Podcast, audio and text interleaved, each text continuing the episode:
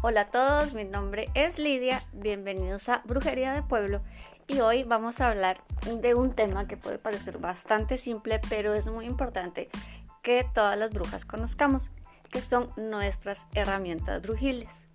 Entonces prepárate tu cafecito, tu tecito, tu botana y comencemos.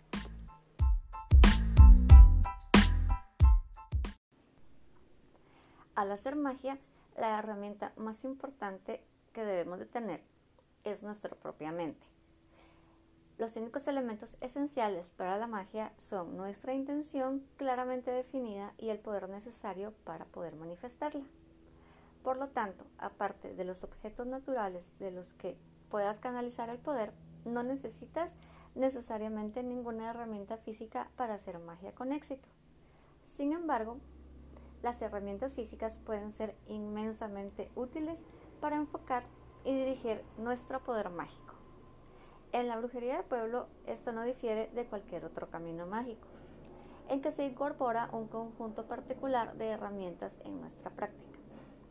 Aunque, a diferencia de las utilizadas en prácticas como la magia ceremonial o la Wicca, las herramientas que utilizamos tienden a ser bastante útiles, sirviendo tanto para propósitos mágicos como mundanos tenemos que tener en cuenta que no necesariamente las herramientas que voy a enumerar a continuación eh, son las que ustedes tienen que utilizar. Pueden utilizar algunas sí, algunas no, o tener ustedes algunas herramientas especiales de las cuales no estoy mencionando acá y no pasa nada. Acá simplemente les estoy dando eh, una luz en el camino, eh, explicándole más o menos las herramientas principales que utilizamos en la brujería tradicional de pueblo. Vamos a empezar hablando de nuestras herramientas mágicas y una de mis favoritas o mi favorita es el bastón mágico que tenemos. El bastón simplemente es un palo de un árbol que sea un poco más alto que nosotros y en ese bastón podemos eh, centrar toda nuestra energía. Podemos decorarlo, eh, si no tenemos árboles cerca podemos mandar a hacerlo, ya cuando está en nuestro hogar podemos este, pintarlo, eh, ponerle adornos. Y si tenemos la posibilidad de estar en un bosque, eh, ir a buscar una rama de algún árbol caído o pedirle a un árbol permiso para quitarle un pedacito eh, de alguna rama, de alguna parte, también sería muy conveniente. el bastón de bruja lo utilizamos, como les digo, para eh, sintonizar toda nuestra energía a la hora de hacer un ritual. A veces manejamos rituales y hechizos que son muy fuertes, que son muy poderosos y necesitamos como una ayuda extra eh, para no llegar a cansarnos o no llegar a deteriorar nuestra salud eh, espiritual y física. Podemos poner toda nuestra energía en nuestro bastón mágico podemos eh, llevar nuestro bastón a nuestras prácticas mágicas que hacemos en la naturaleza, que nuestro bastón mágico toque la tierra, cuando llueve podemos ponerlo bajo la lluvia, cuando hay mucho sol también. Activar siempre nuestro bastón con los cuatro elementos es algo genial. Cuando hay luna llena, ponerlo en la luna llena, hacer nuestro bastón otro brazo nuestro, parte de nosotros. Este bastón también dentro de la tradición de la brujería de pueblo es muy común que la persona que está enseñándole a otra también se lo regale como un tipo de iniciación. Pero si tú trabajas en soledad, eh, tú puedes buscar tu bastón y poco a poco empezar a llenarlo de tus fuerzas y de tu poder personal. Al coleccionar nuestras herramientas mágicas, tenemos la opción tanto de comprarlas como de hacerlas a mano. Cuando las compramos hay muchos lugares hermosos donde podemos conseguirlas y muchos artesanos brujos que se dedican a estas prácticas y sería genial poder ayudarlos comprando nuestras herramientas.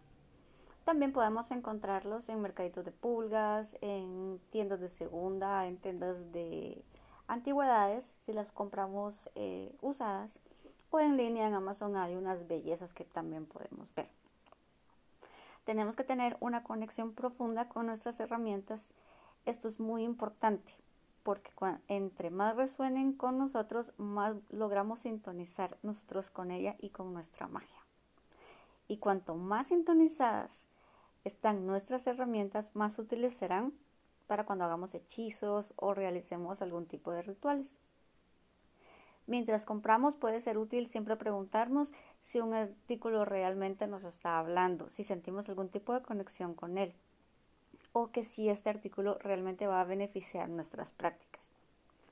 También podemos eh, preguntarnos si el objeto que vamos a comprar lo vamos a usar con frecuencia o si es algo que solo vamos a acumular y tener ahí guardado.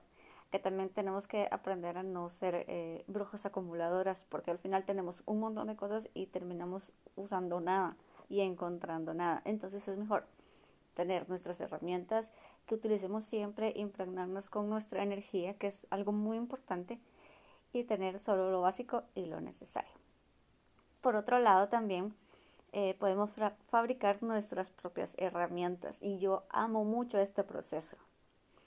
Eh, naturalmente para esto vamos a requerir de más tiempo y esfuerzo, pero los resultados serán muy gratificantes. Pueden ser que las herramientas no queden tan lindas como las que venden en Amazon o las que podemos encontrar en línea, pero al momento de terminar nuestra creación y ver que nosotros hicimos nuestra propia herramienta realmente es algo muy mágico. Yo lo he experimentado y con esfuerzo y poco a poco uno va eh, puliendo su trabajo y vamos creándolas cada vez mejor. A través de las acciones y el trabajo necesario para crear nuestras herramientas, las vamos infundiendo automáticamente con nuestro poder mágico. Un proceso que suele llevar más tiempo con una, con una herramienta que vamos adquiriendo en una tienda. El diseño y la producción de nuestros propios objetos mágicos conlleva a tener una sensación de satisfacción y orgullos insuperables. Por supuesto, hay algunas cosas, como les comento, que probablemente no vamos a poder hacer nosotros, eh, como un cuchillo o un tipo de bastón especial que sea base de metal o tenga alguna vara de metal.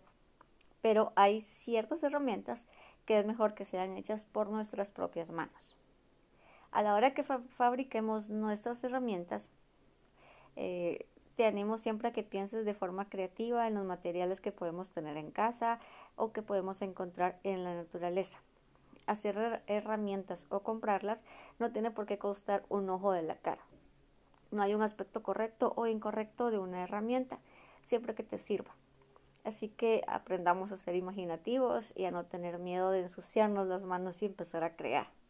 La creación de estas herramientas mágicas debe ser una actividad ritual divertida no debe ser una carga, no debe ser algo pesado. Podemos trabajar con resina, con barro, eh, con plasticina. Podemos crear de muchas, muchas formas, hasta con foamy. Tenemos que aprender a utilizar nuestra creatividad y realmente eh, crearlas y terminarlas y utilizarlas es un proceso mucho más mágico porque estamos eh, llenando todo nuestro trabajo de nuestro ser. Todo lo estamos haciendo con nuestras propias manos y el trabajo mágico se hace muy fuerte. Ahora vamos a hablar sobre el caldero. El caldero es un símbolo de la madre bruja, la deidad femenina arquetípica con la que trabajan muchas brujas tradicionales de pueblo. El caldero es comúnmente visto como una herramienta femenina en todas las tradiciones mágicas debido a su capacidad de contener y transformar material. Al igual que el útero, el caldero puede tomar una cosa como hierbas y agua y crear otra como un té medicinal. Este caldero se asocia frecuentemente con el elemento agua, pero también tiene una gran resonancia con el elemento fuego. Muchas brujas tradicionales queman objetos en ellos, ya sean fragmentos de hechizos, incienso o fuegos en miniatura. Dentro del espacio ritual un caldero que contiene un pequeño fuego se colocará comúnmente en el centro para actuar como un punto focal mágico. El caldero tiene muchos otros fines utilitarios. Puede usarse como recipiente para cocinar alimentos, bebidas y medicinas, así como para diversos hechizos. En el trabajo mágico, el caldero puede utilizarse para dar luz de forma a un ritual de un resultado deseado.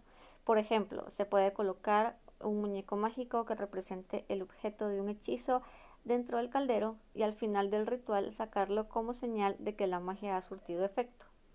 También se puede utilizar el caldero para la magia maléfica. En este caso, el caldero podría colocarse boca abajo sobre una alfombra para sepultar o contener a un enemigo. Pero de esto vamos a hablar en otro podcast. Eh, hay muchas opciones para conseguir un caldero. Eh, podemos buscar el estilo tradicional, que es de, hierro fundido, esta opción es muy buena porque aguantan bastante calor y son muy resistentes. Y también están los calderos de barro que son excelentes, son los que yo utilizo. Eh, el caldero de barro también lo podemos encontrar en mercaditos de nuestra comunidad. Eh, son bastante económicos y si no encontramos un caldero podemos utilizar una olla de barro que viene haciendo la misma función del caldero. Si hay otra herramienta, además del caldero, tan esencial para la imagen de la bruja, es el palo de escoba. Las brujas han estado asociadas a las escobas durante siglos, con la creencia popular de que se utilizaban como medio de transporte mágico. Una de las primeras representaciones de una bruja montada en un palo de escoba apareció en 1451 como ilustración marginal en Le Champion des Dames de Martin Lefranc perdón por mi francés. Según el célebre manual de Casa de Brujería de 1486, el Malerus Maleficarum, las brujas juntaban sus escobas con un ungüento especial y luego eran transportadas por el aire. Aunque el palo de la escoba no se utiliza para volar físicamente, es una herramienta útil para cruzar hacia los otros mundos. Cuando se utiliza para esta tarea, la bruja tradicional se tumba extendida y coloca la escoba a lo largo de su cuerpo o bajo sus rodillas, donde ayuda al espíritu en los viajes del otro mundo. En un nivel más mundano, pero también mágico, el palo de la escoba se utiliza para su propósito original, que es barrer. El espacio de trabajo puede ser barrido de los desechos físicos y energéticos, al tiempo que se barre lo que el practicante desea. Por lo tanto, la naturaleza de la escoba como barredora es doble, desterrar y bendecir. La escoba es una herramienta bastante fácil de fabricar por nosotros mismos, aunque hay muchos artesanos también que hacen y venden hermosas escobas. Pero lo ideal, como les venido diciendo, es que creemos la nuestra. Aunque se dice que los materiales clásicos de una escoba consisten en un mango de fresno, un cepillo de abedul y unas ataduras de sauce. Es importante que utilicemos lo que está disponible en nuestro entorno, en nuestra comunidad. Ahora vamos a hablar sobre el cuchillo. Para las brujas tradicionales de pueblo, el cuchillo es una herramienta de eficacia utilizada para diversas tareas, como tallar velas y cosechar hierbas. Para estos fines, la hoja debe estar afilada para facilitar el corte. El cuchillo está relacionado con los poderes de la mente de la bruja y por lo tanto en línea con las formas más ceremoniales de la magia puede utilizarse para dirigir la energía o trabajar con los espíritus. Los cuchillos de cocina nuevos o usados pueden funcionar maravillosamente y se pueden encontrar a un precio relativamente bajo en tiendas de segunda mano o de antigüedades. En cuanto al estilo específico, el cuchillo puede ser de un solo filo o de doble filo, dependiendo de nuestros propios deseos. Es preferible que el mango sea de un material natural como la madera o hueso, ya que con esas opciones podemos tallar, quemar o pintar símbolos personales, sigilos o runas en su empuñadura. Ahora continuemos con la copa. La copa, al igual que el caldero, se consideran comúnmente una herramienta de la madre bruja. Su función principal es la de contener los líquidos utilizados en los ritos de ofrenda a los espíritus y ancestros. Como tal, la copa se relaciona con el mítico Santo Grial y la iluminación mágica que otorga a quienes participan en ella. De todos los utensilios, quizás sea la copa el que permite una mayor variedad en su diseño. Están los cálices clásicos que pueden ser de cerámica, metal, piedra, madera o hueso. Luego está la opción del cuerno para beber, que es bastante popular entre las brujas celtas. Puede ser también eh, las copas eh, de barro, podemos usar también un simple vaso si no tenemos o podemos crear uno. Tus utensilios no tienen por qué ser súper llamativos o extravagantes. A menos que por supuesto ese sea tu estilo. Pueden ser tan sencillos como quieras. Todo depende de ti. Ahora hablaremos del plato. El plato suele ir emparejado con la copa en los rituales de ofrenda que se utilizan para contener las ofrendas de comidas hechas a los espíritus y ancestros. También se puede utilizar como herramienta para cargar o santificar otros objetos como el material de los hechizos. Cuando se utiliza de esta manera, el plato se deja sobre el altar u otro lugar especial para atraer y absorber energía mágica. Por ejemplo, se puede poner eh, un poquito de hierbas en el plato y luego dejarlas bajo la luz de la luna llena para infundir en las hierbitas una determinada virtud planetaria. Al igual que en el caso de la copa, hay muchas opciones de diseños para el plato. Pueden ser eh, una extravagante bandeja de plata o un simple plato llano. El plato puede estar hecho de diversos materiales como cerámica, piedras, metal, hueso o barro. Y cualquiera de estas opciones puedes mejorarla grabando o pintando características mágicas en su superficie, como pentáculos, runas o algún sigilo de tu elección. Ahora vamos a hablar de las velas e inciensos. Las velas y los inciensos son elementos mágicos básicos para la mayoría de las brujas tradicionales de pueblo. Las velas pueden ser talladas con símbolos de intención y luego santificadas con poder mágico. A medida que la vela arde, la magia se libera en el universo, donde hará que se manifiesten los deseos de la bruja. El incienso funciona de forma similar, ya que se infunde con nuestra intención y poder y luego se quema como medio para enviar la magia a donde sea necesario. Las velas y el incienso también pueden utilizarse como ofrenda a los espíritus. Ambos pueden quemarse mientras se hace magia con los espíritus aliados o cuando se les da las gracias. El tipo que se utilice dependerá de las preferencias personales y del trabajo a realizar. Si tu trabajo mágico va a ser continuo o de largo plazo, querrás utilizar una vela más grande que tenga más tiempo de combustión. Si tu trabajo es rápido o de corta duración, puedes utilizar una vela más pequeña. Son preferibles siempre las velas fabricadas con materiales naturales como la cera de abeja, la soya y la palma ya que se queman de forma más limpia y son mejores para el medio ambiente. Sin embargo, estas velas pueden ser a veces muy difíciles de conseguir o demasiado caras. Por lo tanto, utiliza siempre lo que tengas disponible y lo que puedas pagar cómodamente. El color de la vela también suele depender de la intención con la que tú quieras trabajar. Por ejemplo, verde para la prosperidad, rojo para la protección y el amor, azul para la curación, pero las velas blancas y negras funcionan como opciones mágicas de uso general.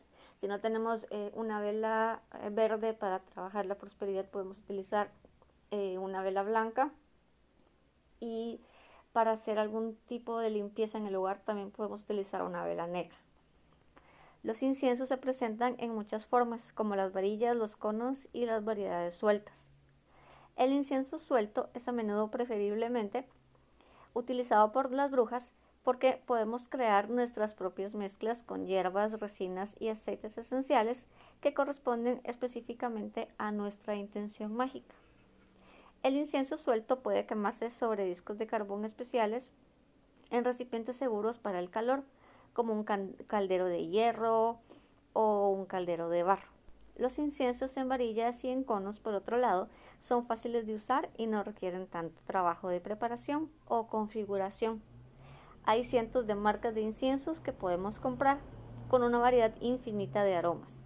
Sin embargo, hay que prestar atención a los ingredientes y tener cuidado con las fragancias sintéticas y otros productos químicos que pueden ser nocivos y que pueden ser bastante desagradables tanto para nosotros como para nuestros espíritus y ancestros.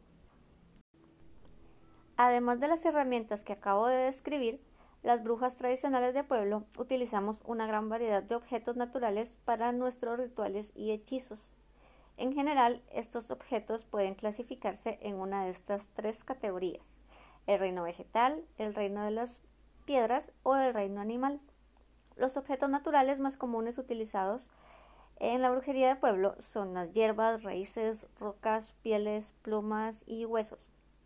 Es importante que todos estos objetos naturales se obtengan de forma respetuosa y ética. lo que significa que debe respetar las leyes locales de nuestra comunidad y abstenernos de coger cualquier cosa que esté legalmente prohibida. Además, debemos recordar que debemos de pedir permiso al espíritu que habita en un objeto natural para llevárselo y aprender a respetar cuando el espíritu nos dice que no. Ahora hablemos del altar.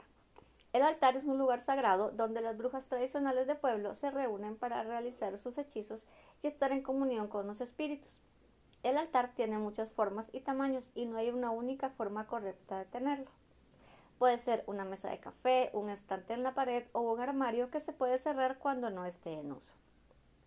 Puede que ni siquiera tengas un altar permanente, sino que lo montes solo cuando surja la necesidad. También hay altares al aire libre que pueden ser cualquier cosa, desde un árbol hasta una piedra plana. Al igual que con todas las demás herramientas de la brujería tradicional de pueblo, la forma en que diseñes tu altar y su funcionamiento dependen totalmente de ti. Tu altar puede estar desordenado, repleto de tus herramientas de trabajo, materiales para hechizos y objetos naturales variados como plantas secas y huesos, y también puede ser minimalista, bonito y ordenado, con todo en un lugar determinado. Lo más importante es que esté dispuesto de forma en que tenga sentido para ti y tus espíritus y ancestros que alberguen todas las herramientas que necesitas para hacer tu magia. Dentro de nuestras herramientas mágicas no podemos dejar a un lado nuestro tarot y todas las demás mancias de adivinación, como lo son las runas, eh, los oráculos, las plantas mágicas, el maíz que sirve para leer, las caracolas mágicas, a esto también podemos darle bastante cuidado, ponerlo bajo la luz de la luna, limpiarlo con saumerio. Podemos también comprar nuestras runas y nuestros oráculos, también podemos hacerlos. Eh, hay personas que hacen su propio tarot, eh, imprimen al tarot, lo colorean y lo mandan a emplasticar. Muchas personas dicen que así tienen mucho poder ellos porque se conectan eh, de una forma más cercana con los arcanos y otras personas prefieren comprar siempre sus tarots. Eso ya queda, depende de cada bruja de pueblo cómo quiera realizar sus trabajos. Y esto es todo por el episodio de hoy. Espero les haya gustado. Nos vemos la semana que viene. Y ya saben, cualquier duda o comentario, dejármela en mis redes sociales. Y espero les haya gustado el episodio. Bye.